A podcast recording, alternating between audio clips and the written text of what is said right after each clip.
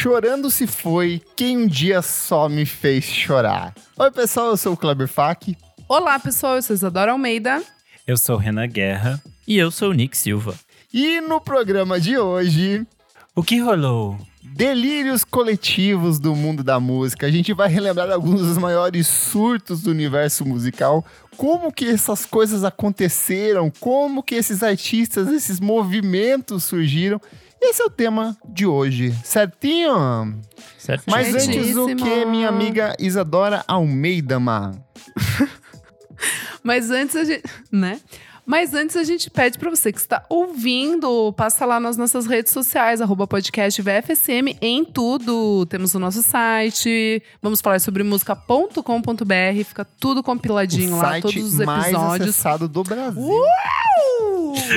E temos também o nosso padrim, padrim.com.br barra podcast VFSM, a partir de cinco reaisinhos, ou duas batatas doces, né, Kleber? É isso? Deixa, Esse é o eu, preço? deixa eu lembrar a última coisa que eu comprei que ah, foram três cabeças de alho, eu acho que era, deu Tá. cinco reais. É, Bom, então é bom. Caralho, tá tão Gente, caro, ó, assim. se é vocês muito quiserem caro o alho. Se vocês quiserem deixar sem alho o arroz, sem alho o, o macarrãozinho ali, óleo, vocês podem doar pra gente, cinco reaisinhos. E como contrapartida, vocês podem participar aqui das gravações como o Fabrício Neri e a Tuane Malman, que são Olha, nossos madrinhos a Tuane, aqui. que ela é alemã. Com esse Alemã, nome, ela é da da menina- Alemanha. Exatamente. Ela é parente não tô da entendendo Chile, nada. Ai, que tudo. E que mais? Ah, você também pode ouvir nossos episódios com muita antecedência, participar do nosso grupo do Telegram. Vocês podem ouvir a gente brigando Exatamente. abertura do programa. Antes de Eu começar a gravação, tem Mas várias é tudo coisas no aí que amor. vocês podem ouvir. Exato. Ah, o que acontece? A gente planta essa sementinha de inimizade, mas depois a gente colhe muito amor. É isso. Colhe, Chega colhe. de palhaçada, Kleber. Vamos falar sobre música, meus amigos. Vamos. Gente, não é uma surpresa que quando um artista ou um movimento surge, começa a fazer sucesso, vem uma renca de outros artistas copiando, tentando replicar fórmulas, estilos, estéticas. Só que de repente, depois de uns anos, o tempo passa, esse fenômeno ele dá uma sentada e a gente fala assim: calma, isso não era tão legal assim quanto parecia ser na época. E a história da música tá, tá repleta de movimentos é, parecidíssimos com isso. E aí a gente separou aqui alguns movimentos que a gente quer discutir hoje, movimentos, grupos, estéticas, culturas. E eu acho que a gente pode começar é, falando aqui do, da onda da lambada, que foi um fenômeno no Duro. Brasil, né? Fenômeno mundial, né? Eu acho que a, a lambada é talvez um, um grande surto histórico, tipo o surto da dança, em algum momento da história, porque é basicamente um negócio que é, aconteceu no mundo inteiro e ela foi transformada em, em produtos diversos. Teve filme que de. Hollywood, gente, com a, com a temática Sim, a- lambada. Lambada, a dança proibida, melhor filme. E aí é muito curioso porque ele nasce, é um gênero é, genuinamente brasileiro, ele nasce ali de um cruzamento de referências na região norte do país, principalmente no Pará. Ele vai combinar coisas do carimbó, da guitarrada e um pouco de cumbia e merengue, então vem essa essência latina aí. E no final dos anos 80, tem um fato muito curioso. Em 1989, a Kaoma, que era o grupo que ajudou a popularizar isso, lançou uma música chamada Chorando Se Foi, que é uma adaptação de uma música boliviana de, de mesmo nome, só que obviamente cantada em, em espanhol. E aí tem um fato curioso, que é executivos de gravadoras francesas olharam pra isso e falaram assim: isso tem potencial, a lambada é o hit, a lambada vai ser o novo, o, nômeno, o novo fenômeno da música pop. E aí a- eles investindo na Kaoma, o ritmo se populariza e o ritmo toma de assalto as paradas do mundo inteiro, né? Sim, super. E uma coisa interessante também que eu tava pensando, aqui, né, falando de Brasil, é que muitas novelas trazem essa temática tropical de praia. Tieta, por exemplo, é de 1989. Sim. Então, assim, eles surfaram muito, e eu acho que muito dessa explosão no Brasil é pela temática das novelas, que é esse, comece, esse finalzinho dos 80 e começo dos 90 foi bem carregado dessa coisa sensual, assim, de é, paixões, Ai, calientes. mulheres usando aquele Ui, decotão sain- assim, é, sabe? Que é. E sainhas, entende? É curioso, faz um caminho de ser um ritmo meio considerado muito popular no Brasil e ser meio ignorado, deixado de lado. E aí ele acaba ganhando essa, esse aval, digamos assim, de fora. Eles veem que isso está começando a fazer muito sucesso. E Sim. aí essas coisas acabam se tornando grandes Sim. aqui dentro também.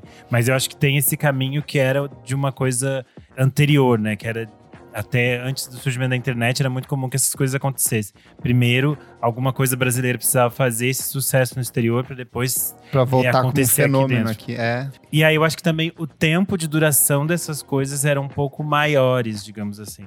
Se a gente pensar hoje em dia, as coisas ah, começam e desaparecem muito rapidamente Sim. como a gente vai falar daqui pra frente. Mas aqui no caso da lambada é um negócio que vai até metade dos anos 90, assim. Isso que a gente tava falando de novela, é essa estética de novela ela ainda vai existir até, sei lá, até tipo o Corpo Dourado, 96, 97, Sim. por aí.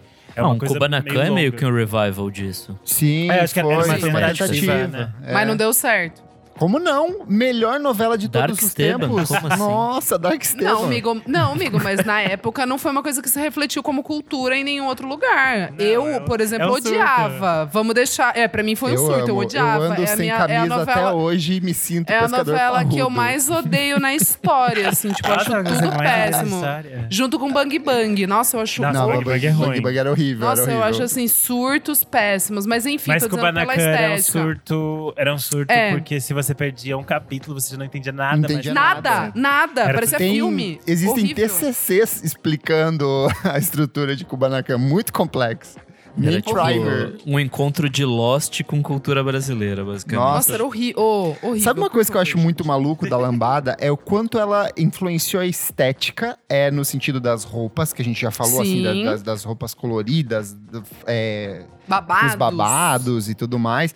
Mas o- a quantidade de lambaterias que foram inauguradas no Brasil inteiro, assim, em todo lugar você. Eu, eu lembro que depois, mais velho, assim, passava lugar e alguém falava assim: olha, que era uma lambateria, sabe? Então, tipo, Meu eram Deus, lugares para as pessoas dançarem lambada. E isso se pro- proliferou tinha. no Brasil inteiro, assim, São Paulo tinham várias casas de lambada, tinham cursos pra você dançar lambada, era um Ai, fenômeno tudo. você dançar lambada. Tinha tipo. Tem hoje em dia a gente tem, tipo, lugares que oferecem fit dance, sabe? Sim. Uhum. Nos anos Uhum. 90 tinha, tipo, lugares que ofereciam aulas de lambada e você fazia. Tinha todo um conceito, né? Ai, fica com a cinturinha, ó. Uh! Delícia. Eu lembro da- desse rolê que era uma, era uma coisa muito sensual e, tipo, até pra época um pouco a mais, que era, tipo, considerado realmente a dança proibida. Assim, era Sim, muito proibido, e tal. é. Eu acho isso muito, um conceito muito engraçado, assim, até na época, muito conservador, porque, tipo, cara, sei lá, tava rolando na mesma época, tipo, uns pagodão, uns axé, que era, tipo, talvez até mais explícitos do que a dança da lambada, mas ninguém falava nada. Agora, quando ralava as coxas, aí não podia, aí era. Eu acho que a lambada tem uma coisa que ela é um produto, um subproduto do fim da ditadura também, sabe? De, desse, desse momento de libertação, pode das pessoas tentando se aproximar sexualmente, sensualmente. Então eu acho que repercute em, em vários aspectos disso, assim. Eu acho brega, breguíssimo, assim. Eu acho que, nossa, é, é, tudo que tem da época, tem coisa da Angélica que é lambada, tipo, coisas da Xuxa, Sidney Magal, tudo, tudo, é. tudo. É uma, é, Tudo. foi uma É, gama Sandy de Júnior assim. Fez, Sandy né? Júnior tem lambada, então, tipo, é uma coisa muito grande, assim, a, a estética. E é muito e- louco porque aqui também ia culminar depois no axé, né? E Sim, no pagodão baiano, assim, é, é meio que uma progressão. É, como pode dizer? Tipo, orgânica, Natural, assim, é, né? natural. Natural. Esteticamente, eu acho uma coisa muito curiosa, porque se a gente pegar início dos anos 90, né? Final dos anos 80, início dos anos 90, a gente vai falar muito é, de é, as coisas se, se, se encaretando mesmo, assim, nessa, Sim. nesse Uhum. mundo. É, a partir do surgimento da AIDS, por exemplo, a gente vai ter essa história de que o homem tem que cada vez mais parecer heterossexual. E a moda masculina vai ter uma mudança muito brusca, né? E a lambada é o completo oposto disso, porque eles usam umas roupas justas, sensuais, e aí Camisa faz aberta movimentos que geralmente seriam associados ao feminino. Então é uma coisa toda meio maluca, assim. E que era, obviamente, não era super bem visto, porque muita gente olhava com uma cara meio assim, tipo, hum, que, que, que esse homem tá fazendo. Mas eu acho muito interessante que isso tenha acontecido e tenha sido um surto maluco no país, assim. É que eu acho que também tem. é, acho que boa parte do que a gente conhece de lambada foi muito impactado pela visão do gringo sobre a gente, né? Então Sim. acho que boa parte dessa vestimenta e dessa coisa Faz sentido. super sensual foi totalmente, tipo, fabricada lá fora pra parecer dessa forma. E aí, quando voltou, voltou nisso. Tipo, eu, não- eu de fato não sei como eram as. A lambada Então, original, sabe? Mas eu acho que tem um pouco dessas roupas. Ninguém sabe, por isso que ela é o ritmo proibido. É, o, o vestuário tem muito a ver com essas roupas que já são comuns no, na América Central e Isso. nesses países caribenhos, Caribe, como é. é, roupas de salsa, de merengue, dessas coisas Sim. assim. É, então, pra mim E é também muito tem mais uma- isso, sabe? Tipo. Então tem uma mistura um pouco com essas outras coisas. Mas eu acho interessante como ela chega meio ultra camp, assim, uma coisa meio Sidney Super. Magal ao Sim. extremo. Super. E daí eu acho meio divertido porque é, é inesperado, assim. Isso eu acho legal. É tipo um cigano meio forçado, assim, né? Sei lá, esquisito. É, meio uma, uma leitura meio bizarra, assim, e um pouco. É, é que eu acho que é porque vem dessa mistura de muitas cômica, né? Sim. Tipo de Latin Lover, aquela ideia, assim, Sim. sabe? Sidney Magal engatinhou para que Gogol Bordello pudesse dar moches nos shows dele. Gente, quero aqui documento especial verdade, porque hoje a gente vai decidir se existiu ou não existiu o tema de uma discussão ferrenha entre eu e Isadora. Puta New. Rave. Vamos Ah. lá. Ali por volta de 2006, 2007, começou-se a popularizar um, entre aspas, movimento por conta da New Music Express de uma nova geração de artistas que faziam um som dançante, usavam roupas coloridas, óculos Ray-Ban Wayfair, usavam tênis New cano Balance. alto, New Balance também calças skinny ultra coladinhas ali. As meninas usavam muita legging neon também. Que era a famigerada New Rave, que foi um movimento criado para justificar algumas, algumas bandas que estavam surgindo ali na época. Eu acho que o nome mais expressivo desse período é o Claxons, que lança ali o primeiro disco deles, faz bastante sucesso, repercute bastante. Vem outros nomes, por exemplo, é, New Young Pony Club, Hadouken, o próprio Cansei de Ser Sexy, o Crystal Castles, o Hot Chip são meio Late que of incorporados. Late of the Pier eu adorava, meu É. Deus. Eu amo, muito Era bom, já divertido. falamos Único aqui. disco. Mas aí, existiu ou não existiu? Ah, amigo, como você mesmo Não existiu, colocou na. Não, para. Ai, o que rolou, o que rolou. Como o Kleber colocou aqui, vai, na pauta ele colocou assim, gente, vai, Isa, defenda essa desgraça. Tô dispondo aqui sim. Gente, eu acho que existiu, porque é aquilo que eu já falei pra vocês. Mesmo que pra gente tenha sido um surto e tal, eu acho que, de- que abriu porta pra outras coisas, entendeu? Eu acho que outros gêneros e outros movimentos foram muito mais impactantes e, e muito mais legais, sei lá. E que vingaram mais do que isso. Só que nesse ano ali, 2006 e tal, foi o primeiro movimento, assim, de, de voltar à balada, né? Porque tava muito mais na balada do indie, rock, guitarra. E essa galera lá, UK principalmente, né? Trouxe o neon pra pista, trouxe uma loucurinha ali, trouxe baladinhas pra gente dançar. Eu não ouvia música eletrônica, entre aspas, antes disso. Tipo, eu não, eu, eu não gostava. Eu acho que pra mim foi como eu comecei a, a ouvir música eletrônica. E também ali, né, Friendly Fires, enfim. Sabe por que, que eu acho que não existiu? Porque Fala. Tudo isso que eles citam como um movimento, como Hum. algo genuíno da cena inglesa ali de fazer uma trazer um ritmo um pouco mais dançante, LSD Sound System e The Rapture já tava fazendo na cena nova-iorquina. A. DFA pra mim Sim, é o total. selo a gravadora é Total. muito isso. Eles foram pegar esse avanço do garage rock que tava rolando ali no começo, Super. todo mundo surtando em cima dos Strokes, a grande banda, a nova banda ali, e eles Sim. colocaram mais sintetizador e mais batida eletrônica em cima disso. Então eu acho que a cena nova-iorquina já tinha isso e era o que eles chamavam de dance punk, dance de, de synth pop. Então eu acho que te- a- a- eles tentaram usar disso pra criar uma estética, uma cena nova, mas não rolou. Tanto que no disco seguinte já não existia mais nada disso. No ano seguinte, assim, já Sim, não tinha mais sim. nada disso, sabe? Foi uma coisa muito passageira e eu acho que muito abraçada pelos blogs da época, sabe, também. Total. Mas eu total. quero confessar que eu fui um New Raver, assim, porque eu tava vendo umas fotos minhas na época. Viu como ele é, e eu me gente? vestia igualzinho, igualzinho, igualzinho. Cabelinho cacheado comprido, assim. As, a calça skinny, com o saco apertadíssimo, quase estourando ali. Então, eu fui um New Raver. Não, o que, eu, o que eu só ia finalizar assim. É que é isso, é, eu acho que é muito mais. Como eu era muito mais ligada à música britânica, a tudo que saía de lá, eu ainda. Eu sou. UK, from Ela é UK. não, britânica? mentira, eu não era from UK, não. Eu gostava só das bandas, gente. eu Isadora achava Maria é o nome dela. Almeida. Então, daí eu.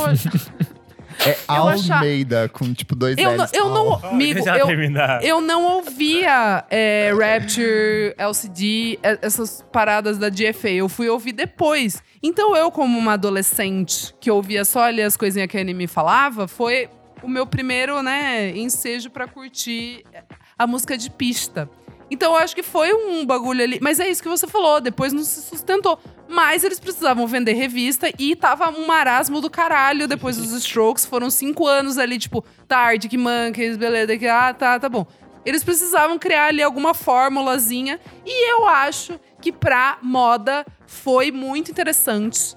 Principalmente pela House of Holland, que eu já falei aqui que era uma marca do Henry Holland, que era um britânico. E aí ele fazia todas as camisetas, tipo, neon, colocava umas frases com modelos. E eu acho que isso foi muito interessante e respingou. Tipo assim, aquelas festas que rolavam também em Nova York, eu acho que conversavam muito com a New Rave, nessas warehouses. Não tão da DFA, essa coisa mais truzona. Umas outras que, tipo assim, a Madonna ia curtir, sabe? Acho que é, acho que é esse o. Nossa, eu tava me engatilhando muito aqui, porque eu tô lembrando de um. Eu falei que eu era um New Haver, mas era, era pouco perto de um cara lá de. Foi bem na época que eu tava em Ponta Grossa, né? Fazendo a fac- Começando a faculdade. Tinha um cara que ele era personificação disso, assim, tudo colorido, do- o óculos, a, a tudo. E ele adorava essas merdas todas, assim, todas essas bandas de, tipo, shit disco, Hadouken, esses artistas que só lá tinham um EP. É que pra mim isso é muito coisa de skins, assim, a, a trilha sonora do skins. Então, faz tipo, sentido, faz sentido também. é, fazia parte de tudo, assim, desse ecossistema, né? Tipo, de, da sériezinha, aí tinha a música, e todo mundo meio que se vestia igual, e era tudo meio igual. Então acho que fazia sentido essa galera que se inspirava na ban nessas bandas também se inspirar nesses estilinhos, assim, de se vestir.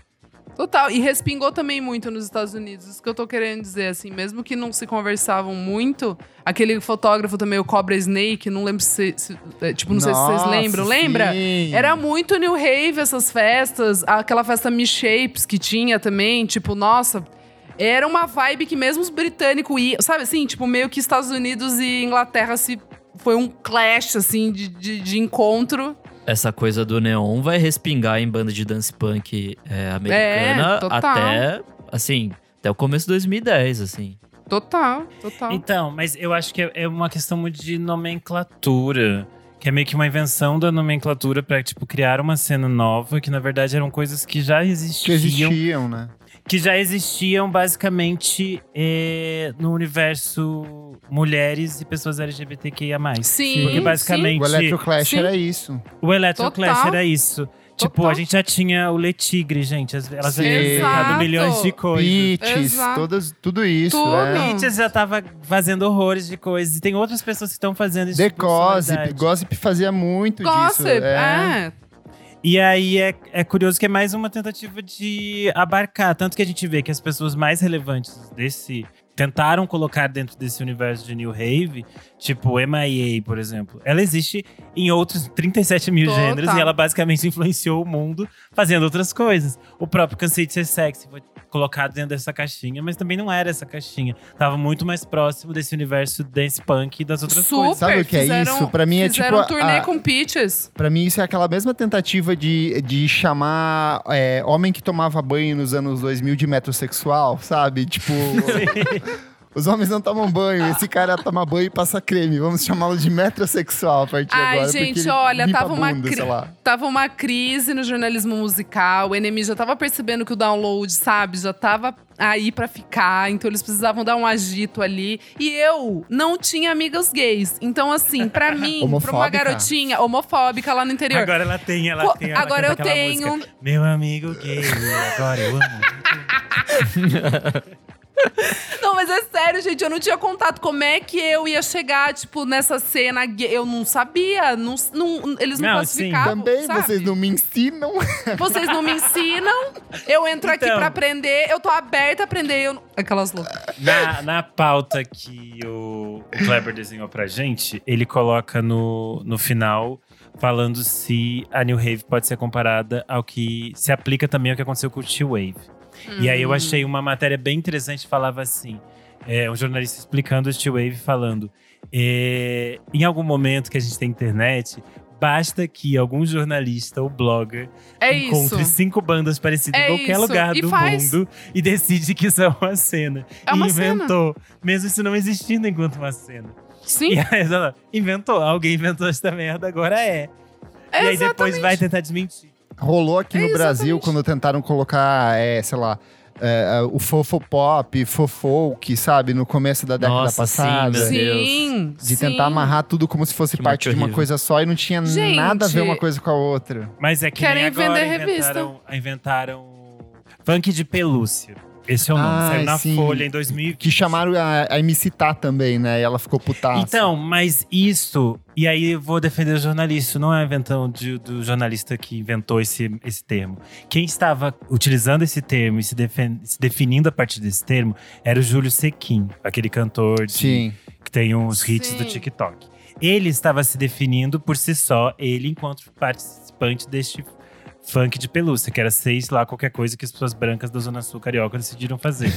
e aí, na hora de juntar e colocar outras coisas, as pessoas colocaram nomes de outros artistas que também têm relação com o funk, mas não tem nada a ver com isso. E aí criaram esse termo funk de pelúcia e colocaram a MC Tá no meio desse bololô. E eu fiquei assim, o que está acontecendo aqui? MC Tá criada, criada ali, você está colocada aqui no meio da folha com o negócio aqui de funk de pelúcia. Aí, ficou, aí foi complicado. Mas é isso. Eu acho que existe isso de as pessoas tentarem inventar um negócio que não existe. E daí tentar inventar uma Ah. cena que não existe. E aí, curioso que na mesma época que a New Rave tava rolando lá fora, ou acabando lá fora, no Brasil, os jovens emo estavam parando de cantar sobre sofrência, estavam deixando de lado a maquiagem preta, a roupa preta, o xadrez para abraçar as cores também. E vem um dos movimentos mais bizarros e detestáveis do rock nacional, que é o rock colorido ou o rap rock. Esse não dá, mano. Esse E aí, dá. assim, que, que muita gente caracteriza como fim da MTV Brasil, assim, foi o meio que o Uhum. fechamento. assim, Ajudou a porque- enterrar. É, ajudou a enterrar. Que o que que acontece? São essas bandas, muitas delas alavancadas pela revista Capricho ali, que exploravam um, um estilo de composição um pouco mais ensolarado, um pouco mais alegre e romântico, que era meio que um contraponto ao que vinha acontecendo com CPM 22, com Reitinho e, o- e Fresno e outros nomes do, dessa cena mais hardcore, emo brasileira. E aí começa ali por volta de 2009, 2008, 2009, quando o Cine lança o single Garota Radical, que estoura, vira um, um super fenômeno, assim. Era uma música que cresceu dentro da internet, foi popularizada nas comunidades do Orkut e depois foi é, ampliada nas discussões do Twitter.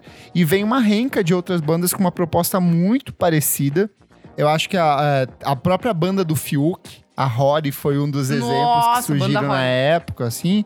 E eu acho que o ponto central disso tudo foi quando nasce o Restart, que daí, assim, é, é o vira ponto a grande... disso, é, o assim. ponto máximo disso tudo. Foi... O público abraçou de um jeito muito forte, assim, um público muito novo, gente muito nova gostava. Eu acho que é um fenômeno muito parecido com o que rola com Now, é, Now United, sabe? São jovens começando a gostar de música, então abraçaram Hum. eles ali. E eu acho muito curioso que na construção da pauta, é, como os artistas é, do rock nacional criticavam é, essa cena do rap rock, só que são nomes muito questionáveis. Por exemplo, o Dinho Ouro Preto falou que futuramente eles próprios sentiram vergonhas de si mesmo. O Tico Santa Cruz falou que esse tipo de música era música inspirada nos Teletubbies. E o próprio pessoal da Cine, que foi tipo assim os precursores desse movimento, atacavam o pessoal do Restart posteriormente. Que rolou, gente, aqui? Nossa. É, um, sobre esses ataques desses outros artistas velhos, hoje em dia todos eles estão juntos trabalhando naquele Canta Comigo na Record, pegando Covid e sarna lá. Então, um, lá- um falando mal do outro, porque o cara do Restart trabalha lá, junto com um monte de outra gente ah, ridícula, aleatória. That's a point. Segunda coisa, esse negócio de rock colorido foi uma grande tristeza na minha vida. Porque Foi. eu demorei muito tempo pra conseguir comprar minhas calças coloridas. Porque Meu o Deus, pessoal você era usava- rap rocker? Verdade. não, calma. É porque Ah. antes se usava essas roupas, né? Tipo, Sim. o pessoal Ah, tá. Consciência Sex usava, as pessoas de fora usavam, Ah. a usava. Aí eu Sim, tinha um New jeans Rave. verde e um jeans vermelho. E aí, quando eu tava Nossa, lá o usando jeans muito, verde marcou muito. É muito eles rap começaram. rock. Eles começaram a usar e teve uma fase que Puta, tipo, teve um momento que eu tive que abandonar o meu porque eu ia ser Queimar. confundida na rua. O meu óculos, meu Ray-Ban também tive que deixar de lado. Foi tudo deixando de lado, foi abandonando os meus Puta looks. que Tive que criar uma nova persona.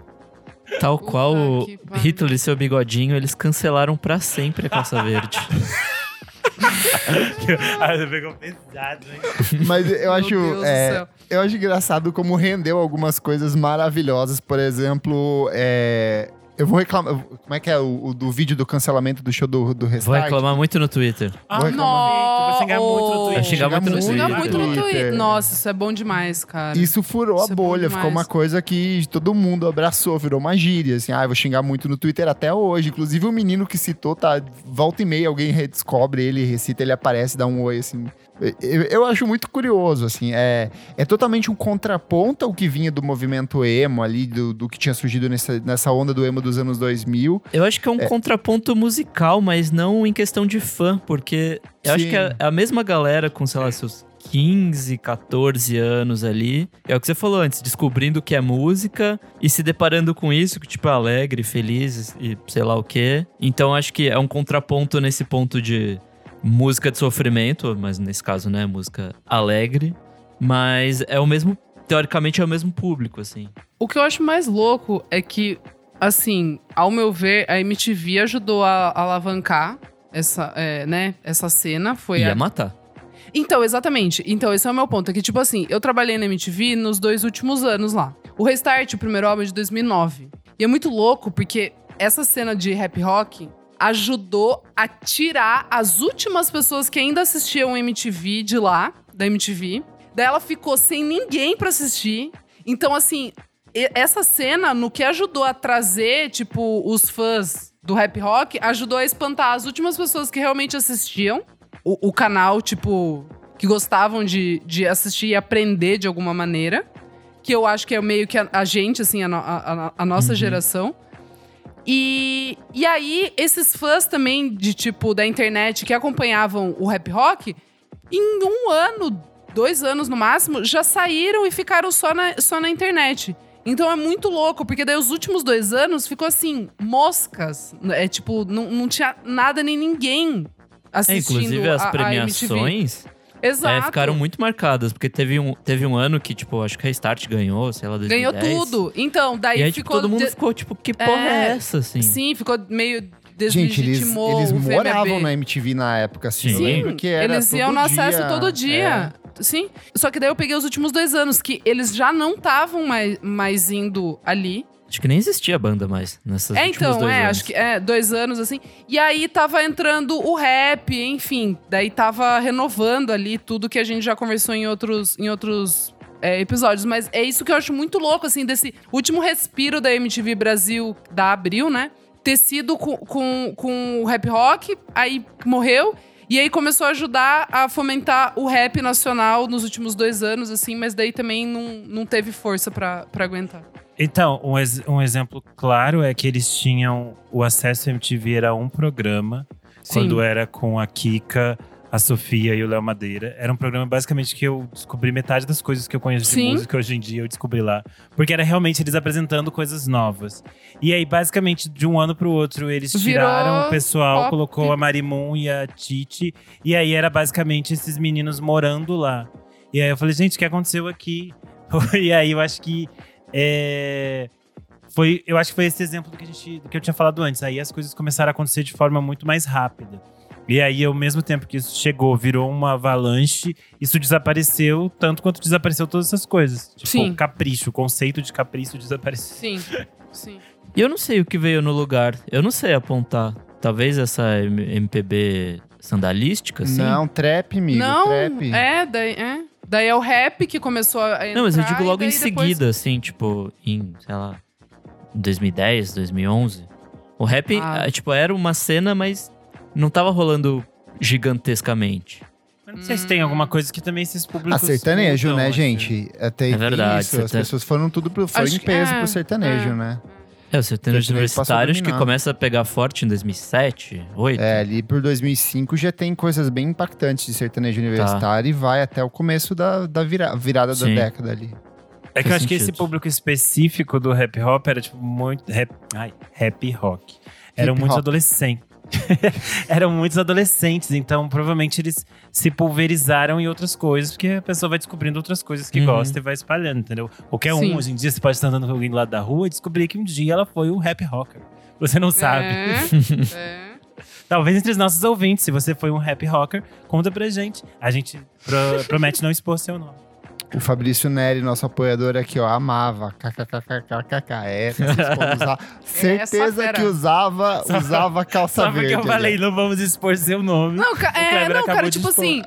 Não, e que fique claro, cada um né, gosta do que gosta, a gente fala aqui a nossa opinião e tal. Mas, mano, é que o rap rock, eu acho que deixou uma herança tão cafona pra, pra tudo, assim. Que, Mas tipo, deixou mano, herança, porque pra mim foi uma coisa, tipo. Não, não, o pouco. Não, o, meio que o pouco que, que durou, assim, sabe? É Sim. isso que eu tô querendo dizer. O, o, o que refletiu ali naqueles anos. Eu achei um sinto bagulho. que alguns aspectos do. Não, não sei do rap rock, mas essa cena lá fora, que era esse, essas coisas das cores, essa coisa super brega, meio que habita a, a- o, o hyperpop e a PC Music hoje em dia, de um jeito irônico, sabe? Tipo, 100 Gex vai pegar muitas dessas referências, só que vai fazer de um jeito torto.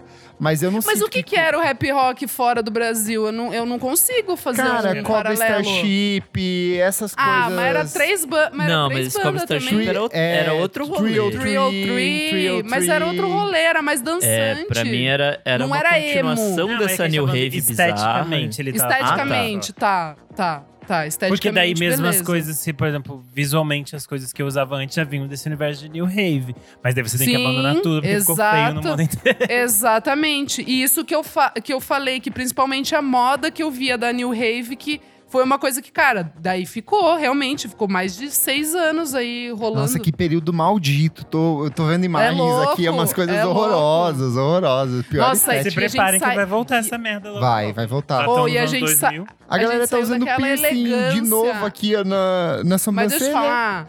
É foda a gente sair daquela elegância do indie ali, dos Strokes, aquela terninho, não é All elegante. Stars. Não, elegância era Interpol. gente, de para resto. Interpol, Interpol, Interpol.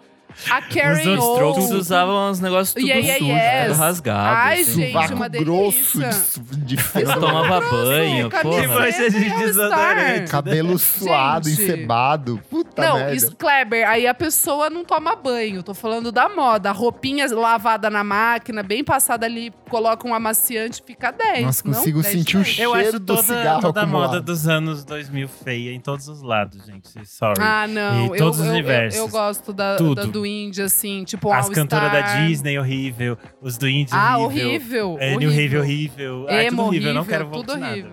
É. Nossa, o, o- os tapetes vermelhos do, do, Teen, do Teen Choices Awards aí é horrível. É tipo uma coisa pior que a outra, Horrível. sabe? Horrível, depressão. Ó, eu tava vendo aqui musicalmente, acusam de plágio o Restart com uma banda chamada All Time Low, que era bem grande. Ah, sim, era bem grande. Nossa, era época, gigante. E One Direction também. Sim. Então, Hum. era mais ou menos esse rolê que eles traziam para o Brasil de uma forma bizarra. Vou puxar um assunto polêmico aqui. Mumble Rap. Qual que é a relação de vocês com Oh, esse estilo? conheci. Eu odeio, eu odeio demais. Nick, que é Assim, dos hip hoppers aí, qual que é a sua relação? Eu, eu acho interessante o rap porque quando você consegue pelo menos entender a mensagem. Não que toda, toda precisa ter uma mensagem super política e super cabeça. Bico, tipo, ué? Mas em algum momento que eu não entendo nada porque as pessoas estão muito chapadas enquanto estão cantando, eu acho só esquisito, sabe? Tipo, Ah, tá, agora entendi. Entendi, entendi. Tudo fez sentido agora. Tá. pra mim tem muito esse rolê, tipo, de, daquele lean, sabe? Que é. é...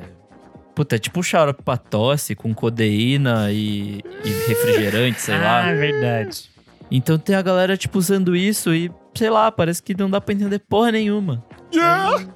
Mas isso- Mas como o estilo isso é gigante, assim, tipo, eu acho bizarro quanto é grande, É assim. enorme, gente. Lá fora, nos Estados Unidos, principalmente, assim. É, só pra dar um contexto, o mumble rap, ou rap murmurado, é o estilo que ele come... Ele, ele meio que se cruza ali com o trap em alguns aspectos, mas ele... É, as batidas do- é bem do A trap batida é mesmo. bem do trap, mas caracteriza por esse estilo de rima que é, é quase submerso, assim. Você não consegue entender o que, que a pessoa tá falando. É meio cantado, meio rimado. Um autotune torando ali no máximo, excesso de autotune. E geralmente O- tem muito reverb na voz, então, tipo, ela- o que já é afundado fica ainda mais afundado. A voz, tipo, na mixa lá pra baixo. Acho que, de fato, a, a intenção não é você entender, mas você sentir o que tá passando ali com o rolê. Mas assim, na mesma medida que aqui no Brasil se, é, resultou em algumas coisas, tipo Rafa Moreira, lá fora eu sinto que tem umas coisas interessantes. Por, Future. Future é um cara que eu acho incrível, sabe? O primeiro disco dele completa 10 anos agora, o Pluto. Mas veio um monte de gente emulando isso, que é, é, assim, detestável, sabe? Você não consegue entender nada do que é dito. As Gucci Mane produção- da vida. É, é, é uma produção super tosca, assim, coloca, sei lá, um sample de Dragon Ball Z fazendo o Goku fazendo força, a batida em cima e aí toca autotune em cima do, da voz, saca? Bizarríssimo, O bizarríssimo. pior de tudo é que começa como uma coisa legal, que ele é um microgênero que surgiu do SoundCloud Rap, que é tipo Sim. Toda uma cultura de rap, ele principalmente americana, que tem dentro do SoundCloud. E aí ali surgiram coisas bem legais, se eu não me engano, Chance the Rapper surge um pouco desse Sim, rolê, como o assim, SoundCloud mas- Rap, é. Só que aí também gera umas bizarrices, tipo mumble rap, assim, que é essa coisa que você não entende porra nenhuma que tá acontecendo. Eu tava lendo aqui que ele foi. É mais um termo que foi um jornalista que inventou e muitos deles não gostaram quando foi inventado. então a gente volta para aquela discussão que alguém inventou o nome em algum momento e algumas pessoas dizem isso não existe e outras pessoas dizem não, a gente vai fazer isso aqui acontecer, né? E aí eles seguem brigando. Mas dentro do universo de hip hop, assim como no universo de música eletrônica, cada mês alguém inventa um novo subgênero e aí surgem milhões de histórias sobre esses subgêneros. E toda vez eu vou tentar entender e eu fico muito perdido, muito confuso, porque daí você chega num vídeo de alguém explicando e vai ter 10 pessoas dizendo assim: olha, tudo que você está falando é mentira, você está sujando o nome da história do hip hop. Aí fica assim, gente, o que tá acontecendo? Aí eu nunca consigo entender direito, por isso que eu não, entendo muito bem isso aqui, gente. Então eu não, não posso opinar. A gente estava falando aqui de esses muitos gêneros que a gente vê nascer. O da música eletrônica é um caso desse, desse tipo, que no Brasil a gente tem o drum and bossa, que foi, tipo, gigantesco na virada Ai, dos, tô. pro século XXI, né? Final dos anos que 90 e viver. dos anos 2000. Tem que valer, valer viver. E aí a gente vai ter vários nomes que vão. Pra explicar o que é o drum and bossa, é basicamente a mistura da bossa nova com drum and bass. E essa mistura de, de batidas e de ritmos. E isso vem de diferentes artistas que começaram a produzir meio que paralelamente. Tem o DJ Patife, o DJ Mark, o Marcelinho da Lua. Depois vai surgir coisas como Caleidoscópio. Tem Nossa, caleidoscópio você desenterrou, hein? Caralho. tudo de bom, Caleidoscópio. E tem a Fernanda Porto, Sim, a Fernanda, ela por exemplo, muito. É, a Fernanda fazia um trabalho que já era de produzir é, MPB, samba, com samples. E aí, quando ela encontra o Patife, é meio que a gente tem esse hit, assim. O que vira, vira o grande sucesso, tanto nacional quanto internacional. Porque o disco da Fernanda vai vender muito, os clipes dela vão ser premiados na MTV, as coisas vão entrar em trilha de novela. O Patife vai fazer turnê internacional, ele vai tocar em tudo que é festival do mundo, até tipo Montreux, o Patife tava lá, então eles vão colocar em tudo que é lugar. E eles vão ficar gigantescos assim no mundo inteiro. E, e é um negócio meio surreal, porque também é, eu acho que é isso, é um pouco veloz assim. Especialmente no Brasil, né? Porque lá fora era cool e era chique ainda. E, durou, e É, durou a cena muito drum tempo. and bass, ela dura na Inglaterra a década de 90 inteira. Ela começa ali no comecinho dos anos 90 e vai até os anos 2000. É que, eu acho que de tudo que a gente colocou na lista aqui hoje, isso pra mim é o que, é, é a coisa que eu mais gosto. Só que eu acho que Ah, eu ficou E é o mais muito- longevo também, né? É o mais longevo também. Só que eu acho muito curioso como ficou datado. Ficou uma coisa muito característica do estilo de produção do início da década, sabe? Da década de 2000 Sim. ali. Então, eu acho que não é nem que é ruim ou não, mas é muito mais pelo como ficou caracterizado como esse estilo de produção da época. Mas é uma coisa que tá voltando. A, a- o Drum and Bass é um estilo que esse ano tem vários artistas que... A, a Nia, Sim. que é a... A Nia Archives, Nia né? Archives, que a Isa gosta. O próprio Denzel Curry tem a música dele com, o- com o Slow Tie, que também vai pro lado do drum and bass. Então, Uhum. a, a menininha lá, a Pink Panthers, também A Pink traz Panthers, muito. total. É que Então tem muito a ver sinto que com é o um- Steel Step também, né? Sim, sim. UK. é, é, depo- é, é, o two-step vai para um outro lado, assim. Eu acho que é mais... A ver o é- ali é muito mais pro Django, é, É, mais pras raves, jungle. né? Mas é, eu sinto que é uma coisa que tá voltando e voltando de um jeito também interessante, sabe? É que eu acho que o caso do, do, do drum and bossa no Brasil, ele foi. ele Tem esse momento inicial que a gente tem esses artistas, como o Mark, o Patife, a Fernanda e outras pessoas que produzem logo ali na virada.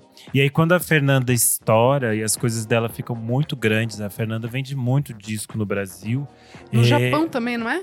É, ela vende na Europa e no Japão. Ela. No Japão, eles adoram drum and bossa. É. É. é um hit, tudo lá, os discos são especiais, aquelas coisas todas. Mas aqui, no caso do Brasil, eu acho que depois a gente tem essa, esse momento de cansaço, assim.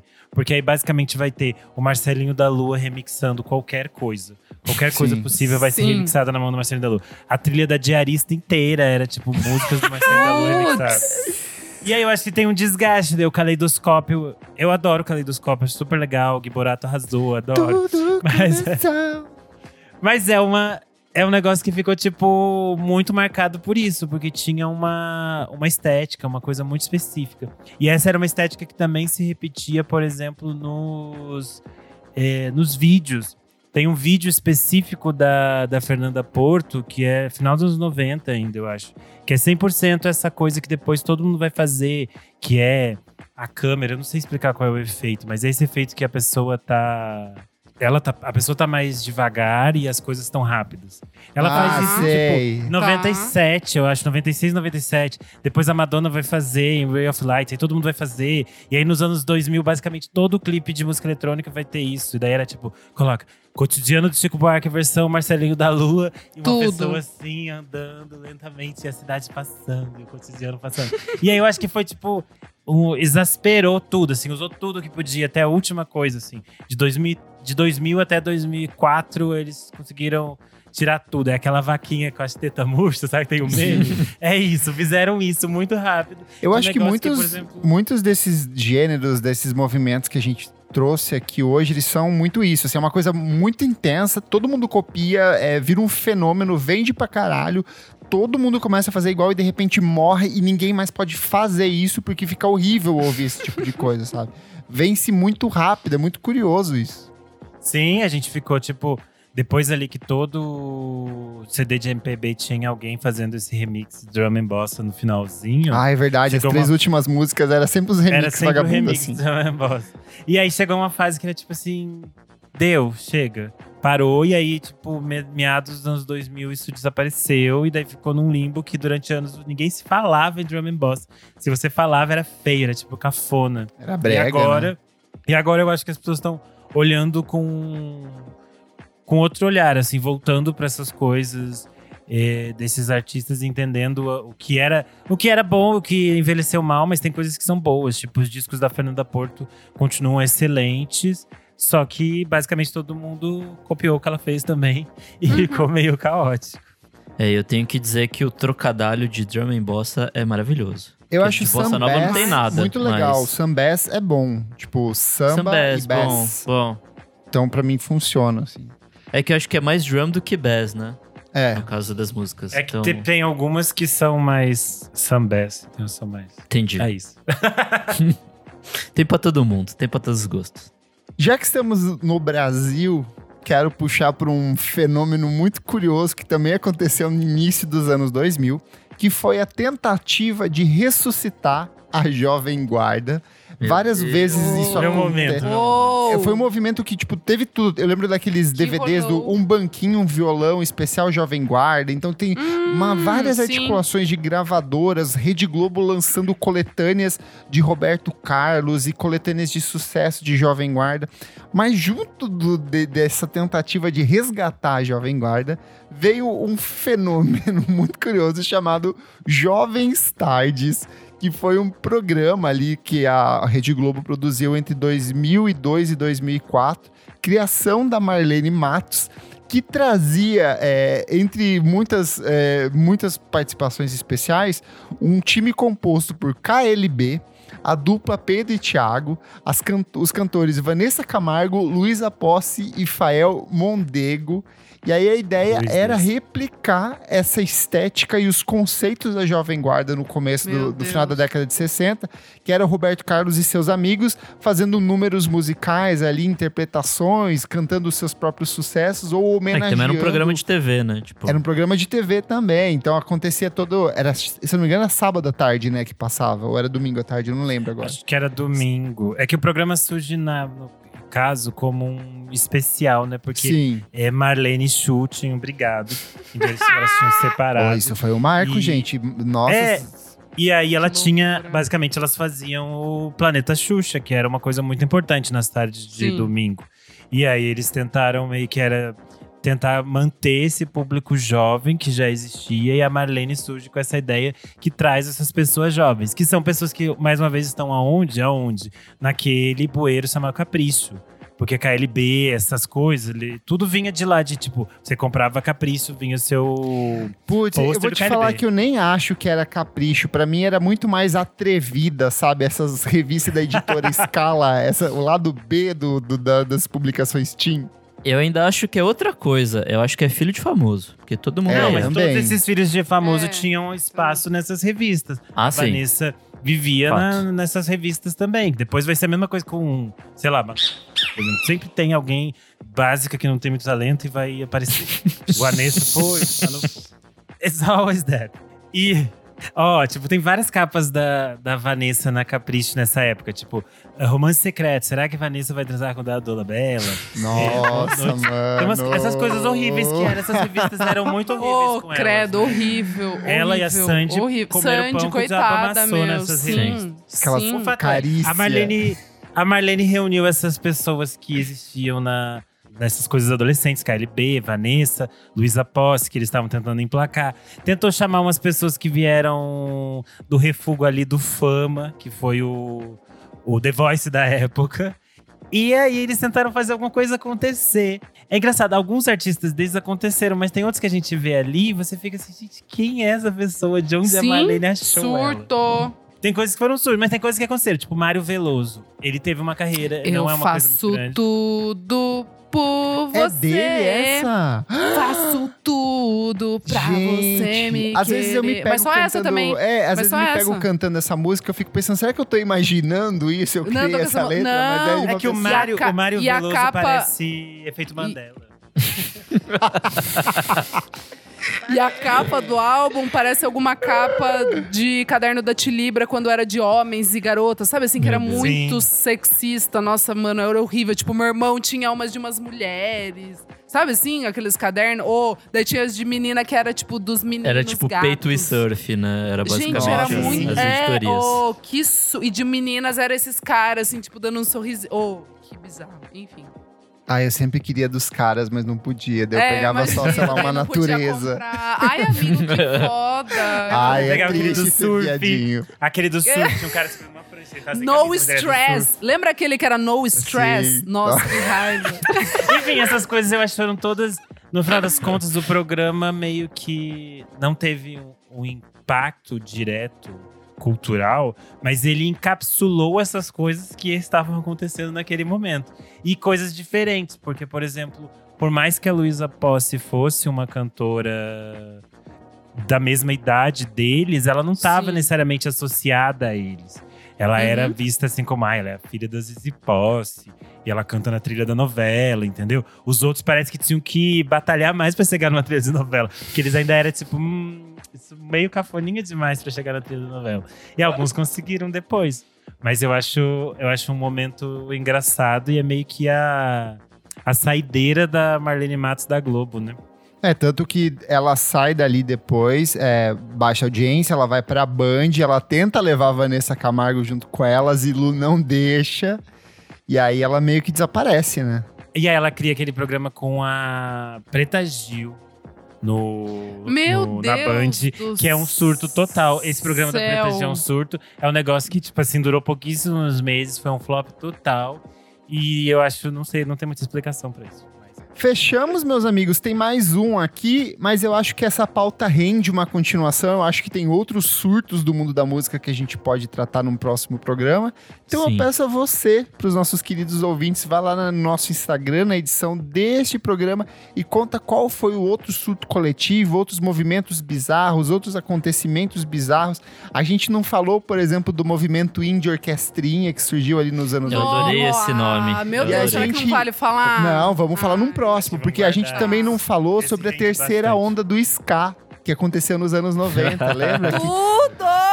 Então tem muito assunto pra gente falar. ainda. Isso aí tá quase voltando, né? Esse Tá negócio. voltando. É. Então, Ai, adoro. gente. confesso. Confesso. Então você confesso. vai lá no nosso Instagram e conta pra gente quais são os outros surtos, outros movimentos bizarros que aconteceram, porque a gente faz uma segunda parte pra vocês. Certinho, pessoal? Certíssimo. Certíssimo. Vamos pro próximo bloco do programa. Não paro de ouvir.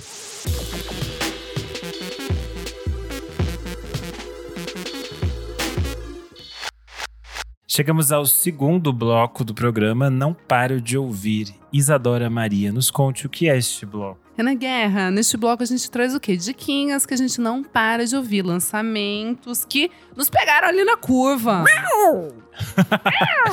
Quer nos contar o que você trouxe hoje? Gente, vamos lá, hein? Primeiro um singlezinho que eu amei muito, que é Enterro dos Ossos, da Gordura Trans. Bom demais. Banda- Bom demais, né, amigo? Achei, assim, um rock roqueiro, aqueles que a gente gosta. Nossa, me e fica também super aqui roqueira. o PS Amplificada, distorcida. Fica aqui o PS que vai ter show do Gordura Trans aqui em São Paulo, no Balaclava Fest. E abre passagem pro terceiro álbum de estúdio deles. É o primeiro Exato. pela Balaclava Records. Descasso, dupla fluminense aí, guitarra, bateria torrando nos seus ouvidos. Noisezão delicioso. Gostei muito mesmo. Deliciosíssimo. Tô bem ansiosa para o álbum. E tem coprodução de Fernando Dota, né? E Fernando Dota tocou o baixo Lembrou muito o Single Parents, é, as guitarras ali, tem- me lembrou bastante. Bom, hein? né? Uhum. Gostei, gostei. Uhum. Bom, gente, minha outra diquinha, que eu tava meio ali desatualizada, que não deu tempo de ouvir. Muita coisa, né? Muita coisa acontecendo. Foi a Wet Leg, com o álbum de estreia Wet Leg. Uma delicinha. É, eu já ia perguntar por que você não deu na semana É, passada. mi- amigo, não tô, não tô com tempo, tá tudo muito ruim pra mim, mas vamos lá, Wet Leg, gostei. Eu já gostava bastante daquele single, né, o Cheslon, falei aqui na época, que eu achei um dos singles mais legais do ano passado. E esse álbum eu achei gostoso, divertido, as meninas roqueiras ali da Isle of Wight, na Inglaterra. Muito bom, álbumzinho rápido, 36 minutos. É da pela, Do- saiu pela Domino Records, que só lança coisa boa ali. É um. O que, que é? Um rockzinho. eu gosto do tom também- jocoso das letras. É, exatamente. Tem uma. Boa, amigo, é isso. É isso, resumiu Como bem. elas são resumiu pândegas. Gente, mas quem gosta de rockinho, gostoso, assim, sabe? Gostoso pra lavar uma louça, cozinhar. Eu fiz isso, limpar a casa, sabe? Você vai ficando animada. Gostei bastante. Nick Silva, o que, que nos trazes hoje? Você que está todo pândego. Bom, primeiro quero dizer que ouvi finalmente o disco do Daniel Roshin. Adorei. bom muito demais. É, concordo com tudo que Kleber e Isa falaram no programa passado. E o que, que a gente pra- falou só pra gente relembrar aqui? Vocês falaram que parece com os três discos do e ele, ele tá com a memória em dia hoje. Mas eu, eu achei que parece mais o Vecca Timist. Me- em, em vários momentos me lembrou mais isso, assim. Oscila, E oscila. Sim, sim, achei. O, o Kleber achou que lembra mais os Shields, né? Não, eu, falei, que acho- lembro o não é? Times, mas lembro, os- lembro os três pra O mim. Shield, é, é, exato. Enfim, muito bom, muito bom mesmo. E aí, essa semana eu ouvi uma música que eu nunca achei que eu traria para o programa, que é o 100 Gags, com a faixa Muito nova bom! deles. Olha como. Rittles and salvo. Frittles. Muito bom, amigo. Eu gostei porque ela é menos frita que o resto, porque os outros é tipo, ouvir. É que eles estão numa fase mais acessível agora. Tá menos é, distorção e tá um pouco mais pop. Eles estão indo pro ska, tem elementos de ska nessa música também. Então tá bem diferente do disco anterior. É, tá bem menos acidente de Fusca com variante, tá, tá mais de boa. E é super divertido, assim, é meio, meio pop punk, meio umas. Sim. Tipo uns indie. Uns indie esquisito que rolava ali no, Uhum. no, em 2005, 2006. É, sei tipo lá. de roof, sabe? Essas coisas assim, Sim. meio gente gritando, meio toscão. Eu gostei também. Babado, babado. É, achei, tipo, divertidaço. E Era minha a dica outra. também, adorei, amigo. E outra coisa, uma banda nova que eu descobri que chama Lounder. Hum. É tipo um shoegaze meio pop, assim. Lembra umas paradas tipo The Pains of Being Pure at Heart. E toda essa, aquela ceninha que rolou ali naquela época e morreu depois também, assim. Tipo, Bom. eles lançaram duas músicas, chama Unwound e Shipper. É, eu gostei mais da primeira, achei tipo, bem bonito, assim. Adorei a É, estética, já. é, então, é uma coisa meio anos 90, assim, e tal, mas com essa pegada bem, bem pop, assim, bem acessível. Pelo que eu li aqui, o pessoal é, colaborou com o cara do Dive, aquele Sim. Zachary Cole Smith. É, eles fizeram essa música em parceria. Então, vale a pena pra quem gosta desse tipo de sonzinho. E eles vão lançar um disco que chama Happening e em julho, no dia 15 de julho, pelo selo Ghostly. Então é Boa. isso. Boa, eu vou furar a fila, porque o Kleber sempre tem mais coisas, então eu vou falar as minhas coisas antes. É isso. É, hoje eu só trago singles. A Keia, Keia, não a a Keia. Keia, tem dois As no final, lançou Já um single novo chamado... aqui. E um é, o A final é maiúsculo. Isso, ah, que a. Ah, tá. Keia. É, o nome da música é Camille's Daughter. Ela lançou para uma compilação chamada Sun Come. É uma faixa super bonita. A Keia tem um disco de 2020 chamado Forever e a Girl. É super gostoso. É uma coisa meio R&B, mas meio ela tem umas desconstruções. umas Acho que é mais pro Neo quebradiças. Soul ali. Meio Erika Badu. Um pouco, É, meio- é. Mas ainda é meio como se ela pegasse as coisas da Erika Badu e desmanchasse mais Sim. um pouco. E é assim. tudo bem interessante. Tocado por ela. Ela é multi-instrumentista também. É uma faixa super bonita. É, o segundo single é o novo da Lizzo, About Them Time. É, ela vai lançar um novo disco dela dia 15 de julho, vai chamar Special. A capa é super linda. Eu acho que segue dentro do universo que ela já vinha apresentando. ela não pode tem se chamar Juice 2. Tipo... É, não tem nada tipo muito novo, mas é tão Então, gostoso. de adoro. ouvir. Já nem ouvi, já adoro. Não, o clipe é sensacional. Assim, O clipe é, muito maravilhoso, ela tá se divertindo, ela toca a flautinha dela, todas essas coisas de sempre. 10, 10. Eu adorei. Estou ansioso pelo novo disco da Lizzo. É, o outro single é o da Faye Webster, chamado Car Therapy. Boa. Ela vai lançar Hum. um EP chamado Car Therapy Session. Vai sair dia 29 de abril. É um EP com versões orquestrais de algumas músicas que a gente já conhecia. Essa Car, Car Therapy é nova, bem gostosa. E tem a orquestra, então é mais triste do que o normal da Faye. Webster. Orquestra Imperial de Petrópolis. é, o Jokestrap, a banda, não o, o Hum. Não look. as calcinhas que você Lançaram coisa nova? Lançou, bem boa, Lançaram. nossa. Tava na Não minha vi, também. Uma faixa chama Concrete Over Water. Incrível. Um clipe lindíssimo também. Lindo, lindo, lindo. Um dos melhores clipes desse ano pra mim. Cheio Ô, de louco. camadas, meio. Você vai descobrindo muitas coisas. É uma faixa de seis minutos e tantos, como eu falei. Então, tem muita coisa que vai surgindo durante a música. Assim, é muito bonito. É, e por último, pra fechar, é a música nova da Sheryl Crow. Na verdade, não tem nada muito de novo aqui, mas eu gosto da Sheryl Crow e eu vou falar dela. é uma faixa Tá ótimo. Live With Me. É um cover, na verdade, dos Rolling Stones. Ela traz o Mick Jagger pra tocar gaita com ela. E é basicamente pra divulgar o documentário dela que vai sair dia 6 de maio no Showtime, na TV americana. Então logo vai estar na locadora. E aí vai sair um disco também com algumas novas versões. Eh, feitas para trilha desse, desse documentário. É uma faixa bem Sheryl Crowzona, tem umas guitarras babadas e a gaita do Mick Jagger.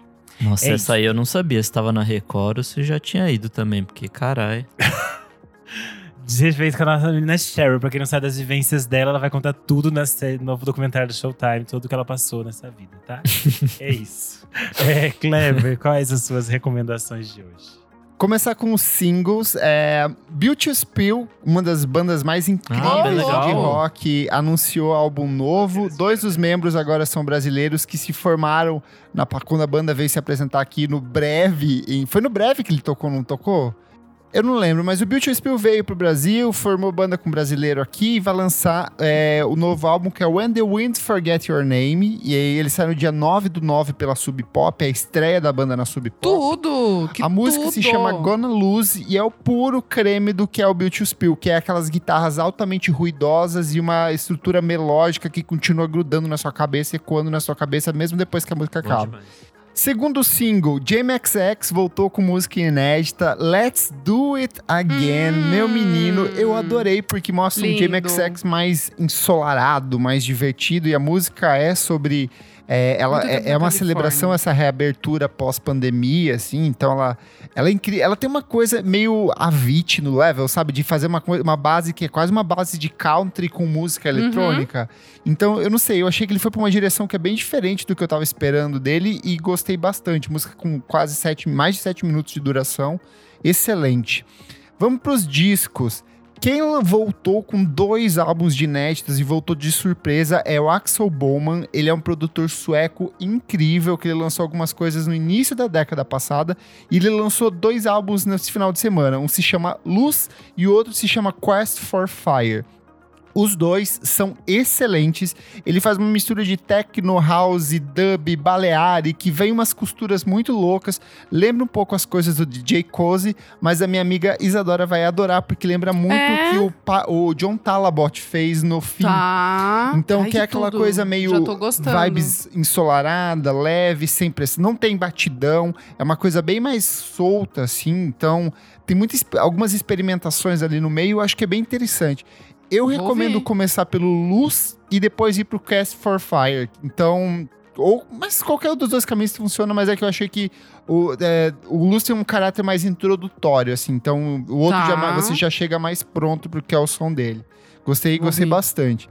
E gostei também do primeiro álbum do Omar Apollo, Ivory. Ele Ai, finalmente lançou. ouvir. Tá muito bonito. A Isa já falou do Apolônio aqui, que era mixtape que ele Amo. lançou em 2020. Esse é o primeiro álbum dele é, de estúdio, o primeiro álbum numa, numa grande gravadora. E é um disco muito bonito porque ele fala é, abertamente sobre a sexualidade dele. Então, tipo, ele se, se, é, fala muito dos boys dele, são so- todos uns dramas. Ele é um pouco monotemático no sentido que é muito sobre relacionamento e sobre a vida sexual Tá. dele. Mas é um disco muito bonito. Tem participação do Pharrell Williams, da Caliuches. Pra quem gostou do, de, de Frank Ocean, vai gostar. Então é um É, disco bem, bem- bonito e eu acho ele gatíssimo. Assim, nossa. Ele eu- é um gato. queixão, Please come assim. to Brasil. Nossa, please come to my casa. Vem aqui, vamos aqui, ó. Ele- a divulgação dele do show do Coachella É incrível. era venha, venha se curar Existe da- cu- é, Não, é, existe cura cura, é- para a heterossexualidade? Exi- isso. Existe cura para a heterossexualidade. Que tudo! E aí eu acho legal é que como ele é, ele é norte-americano, mas ele é de família mexicana, então ele tem é, músicas hora cantadas em inglês, hora cantadas em espanhol. Tem algumas coisas que são bem voltadas pra música pop, tem algumas coisas que são mais voltadas pra tipo música folclórica latina. Então eu acho que é um disco bem diverso e que apresenta muito bem o que que é o trabalho do, do Omar. Gostei bastante. E minha última dica, a volta do Salt. Aquele misterioso coletivo. Voltou? britânico voltou Voltou. um disco surpresa, um. se chama Air. Eita. E é interessantíssimo porque ele é um trabalho todo focado na voz. Ele vai desde Preciso coisas ouvir. que é, a- apontam pra, pra ópera até coisas de música de câmara. Então é bem diferente dos outros trabalhos dele. Que legal. E eu achei muito surpreendente, assim, porque é um descasso, você fica assim de boca aberta. Lembra um pouco as coisas que o Kamasi Washington fazia lá atrás, sabe? De Hum. trazer essas Tá. vozes negras bem potentes. Ai, ele é um disco bom. mais experimental. Não é tão acessível quanto os outros. Ele não é tão pop. Mas ele é bem interessante de se ouvir. Assim, é um exercício muito, muito, muito curioso. Esse não vai sumir depois de 99 dias. Não vai subir depois de 99 Não, graças a Deus. Continua. Que bom. Fechou, então? Fechou. Fechou. Lacro. Já tá mais contidinho, olha. É arrasou. porque Então você deu para- as dicas também. E eu prefiro Hum. assim, todo mundo participativo. Até o Nick É. deu três dicas hoje pra você ver. Hoje a gente tá cheio de dica, viu, Todas gente? Vocês dicas. ouvintes vão ouvir as dicas. Dica É, então vamos para o nosso terceiro bloco.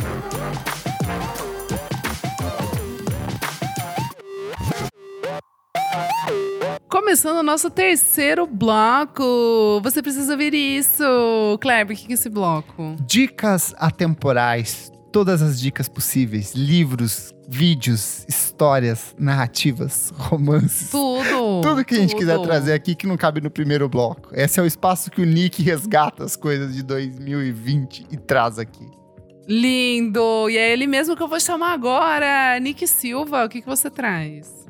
Bom, esses dias eu estava navegando na Netflix e por acaso Surfando. vi um, um filmezinho chamado Metal Lord. E eu falei, Hum. hum, eu lembro de já ter visto a, o trailer disso aqui, deixa eu ver. Aí dei play e fiquei duas horas entretido ali, naquele Hum. filminho. E é basicamente uma história adolescente de dois adolescentes querendo formar uma banda de metal. E aí tem todos os rolês adolescentes sobre amizade e tal. Eles tocam algumas questões de. é, de problemas mentais, assim e tal. É, mas, no geral, é um filme bobeirinha pra, tipo, você passar Gostoso. duas horas se divertindo, assim. É Cansados tipo uma... de serem os excluídos, Hunter e Kevin fazem uma mudança radical. Os dois decidem formar uma banda de heavy metal para vencer o festival da escola e conquistar a admiração de todos. Hoje, na sessão da tarde. É bem Sessão da Tarde. É tipo um School Bom. of Rock, só que com metal. E é... Feito pelos caras que eram responsáveis por Game of Thrones. Então, pode ter polêmica aí. Apesar disso, é legal. E o, e o menininho, o que faz o, o Hun- Hunter, É o Jaden Enfim. Martell, né? é o Jaden Martell, que É, fez, fez o It. E fez uma série muito boa Ele da é a primeira-. Criança calva do mundo. Ele tem uma entrada, gente. Ele tinha 12 anos, ele já tinha uma entrada. A testa dele só Larissa Manoela maior. Cara, ele fez uma série também da Apple Plus, que é Defending Jacob, que é bem legal. É, fica aí uma dica estendida. E aí um dos produtores também é o Tom Morello, que aparece no filme, aparece outros outros roqueiro velho também, tem o maluco do Judas Priest e tal. Enfim, e ah, e o outro maluco é a cara do Skrillex. Então, vejam que Hum. é divertido. E é isso. Boa. Boa. Kleber, o que, que você traz? De dicas, primeiro reiterar a dica do meu amigo Nick Silva. Vejam Severance. É a melhor coisa que eu vi assim em bastante tempo. Acho que desde é, The Leftovers eu não ficava tão obcecado com uma série Ô, quanto eu fiquei. Eu vi numa, senta numa deitada só, porque eu tive uma noite de insônia. E aí eu falei, já que não estou dormindo, vou, vou mergulhar nesse submundo dessa galera muito louca dentro desse escritório radical. Mas eu acho que não compensa ver assim. Eu, eu acho mais interessante ver semana a semana, porque Amigo, você não tem tem tempo como. de entrar a na música história. não tem como. Ela tem os ganchos que te, te estimulam a ficar preso ali. Ai, quando... sei, Não, sei. sim, mas eu acho que você aproveita mais vendo semana a semana, porque você vai criando teoria, você vai pensando no que tá Sim, rolando. e faz tal. sentido. É, eu, eu acho que quando chegar a segunda temporada, já que ela foi renovada, eu vou acompanhar, assim. Mas Sim. foi uma experiência muito, primeiro, perturbadora, porque ela é uma série que tem um peso enorme, ali discute umas coisas traumáticas, mas eu, eu gostei de tudo, assim, a estética, o conceito, as, as atuações são fantásticas. A Patrícia Arquette, olha, brilhante, assim, na atuação dela, o Adam Scott também, tudo muito bem pensado.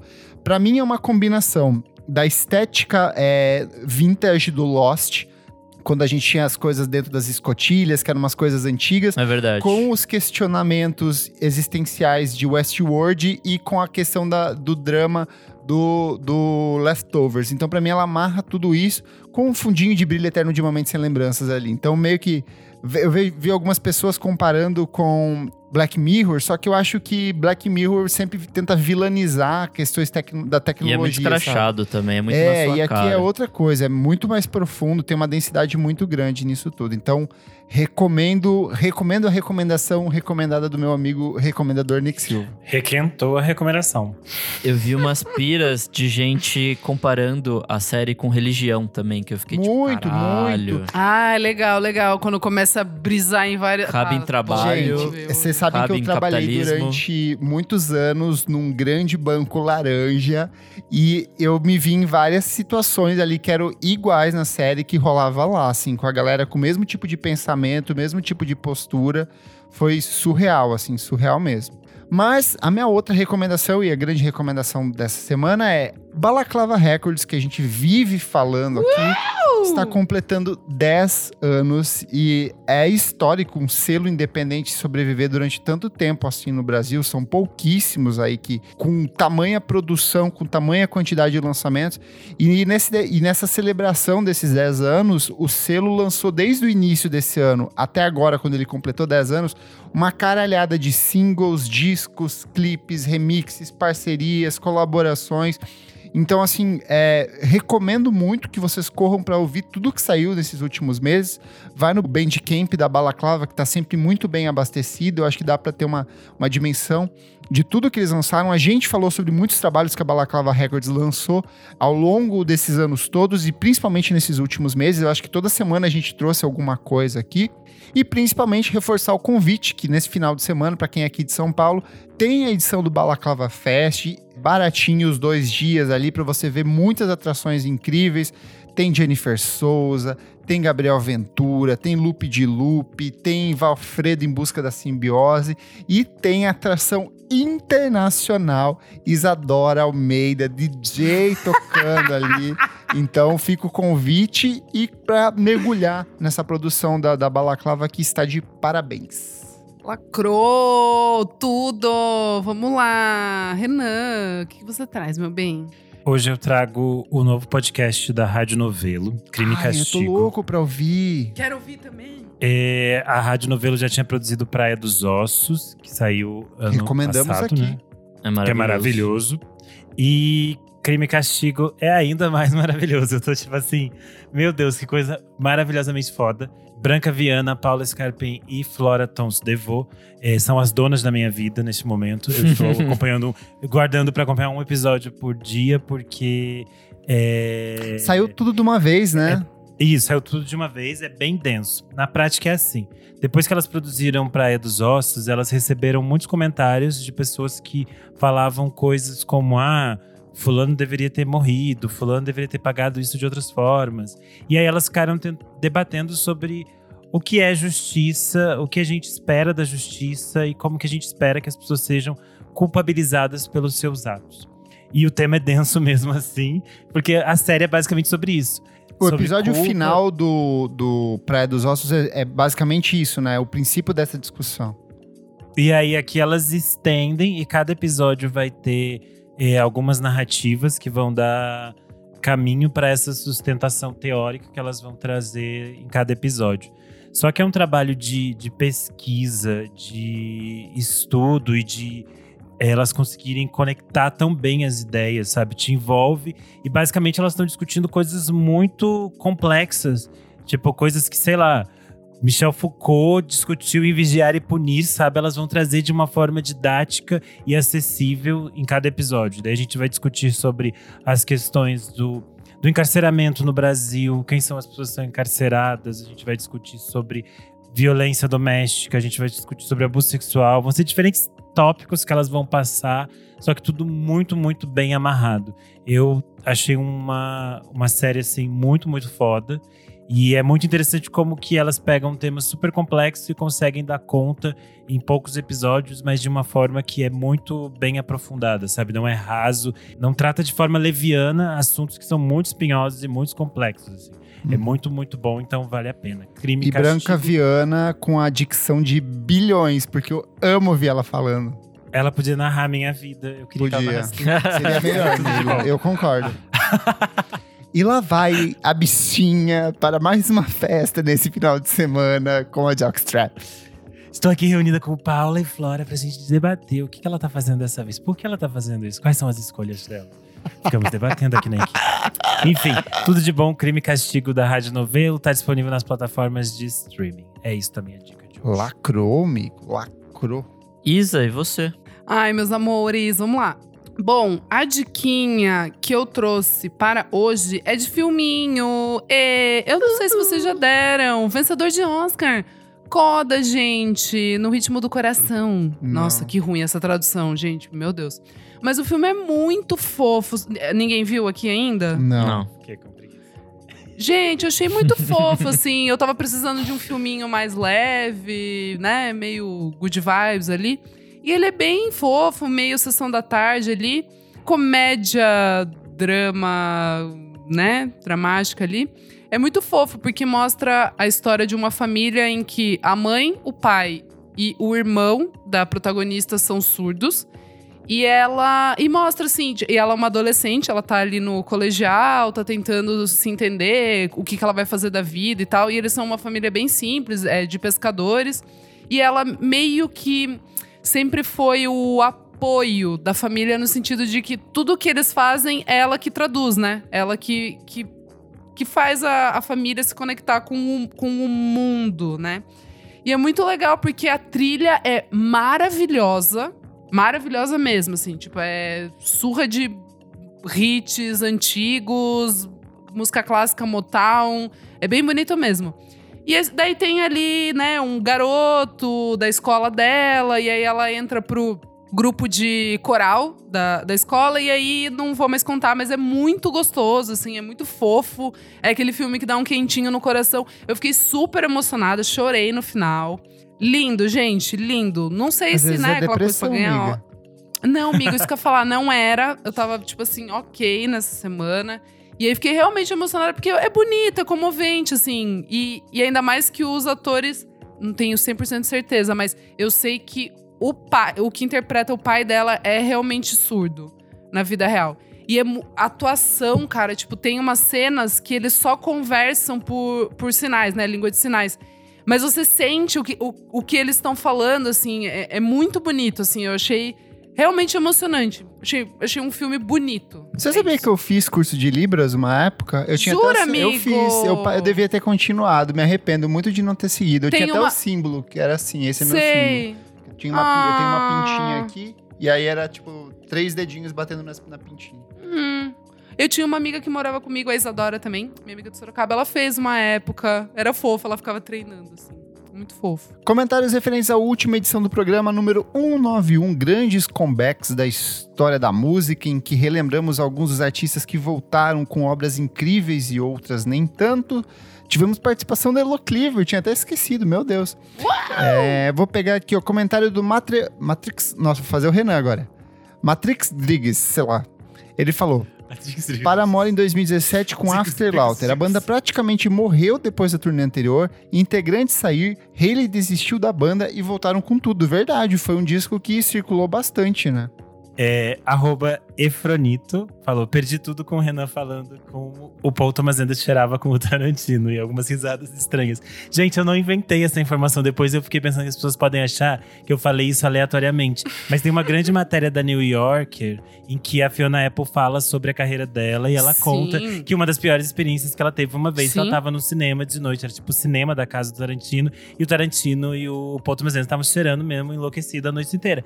Eu não Sim. inventei, tá, gente? Não Essa matéria é maravilhosa, aliás. É maravilhosa vai ver essa matéria dela.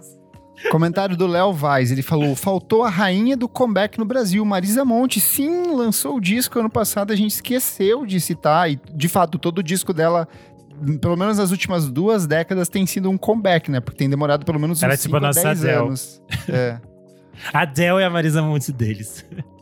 A nossa falecida Elo Cleaver comentou: foi chique demais, My Loves. Agora ela tá falando em inglês, direto do Ouija dela. E comentário também do Bezerroveri. Eu pego, falei sobre a discografia do Sonic Youth nos anos 2000. Falei que era um bom caminho para começar. Perguntei quais são os que as pessoas mais gostam. E ele falou: difícil escolher apenas um desse período. Cada um tem sua proposta. Mas Murray Street é bem bonito, redondinho do início ao fim. Rated Repeat costumo dizer que eles estavam calminhos nos noises. KKKKKK. Eu sou o Kleberfac no Twitter e no Instagram, dicas diárias de música todos os dias. Eu sou arroba Almeida Dora no Instagram, Almeida Dora Underline no Twitter. Eu sou Underline Renan Guerra no Instagram e no Twitter. Eu sou arroba Nick Underline Silva no Twitter, Nick Silva no Instagram. E é isso aí. Não esquece de seguir a gente nas nossas redes sociais, arroba podcast VFSM em tudo. Segue a gente na sua plataforma de streaming favorita, avalie ali, dá uma pontuação máxima pra gente. E se você quiser ver os links das recomendações que a gente deu aqui, ou você encontra no seu agregador de streaming favorito, ou você encontra no nosso site www.vamosfalarsobremusica.com.br. E se puder, se você for uma pessoa melhor do que as outras, apoie a gente no padrim.com.br barra podcast VFSM. Por apenas cinco reaisinhos por mês, você apoia o nosso podcast, mantém esse projeto vivo e participa aqui das gravações ao vivo. Hoje temos a Tuane Malman, ela que está em Berlim gravando aqui. Temos o Matheus Ernest, que está em Tóquio falando com a gente. Temos o Jefferson Kozenieski, ele que está na Polônia, olha só, ele é muito internacional. E o Fabrício Neri, que está no Brasil, participando aqui com a gente. Então, muito obrigado pela sua audiência e até a próxima edição, gente. Tchau, tchau! Tchau!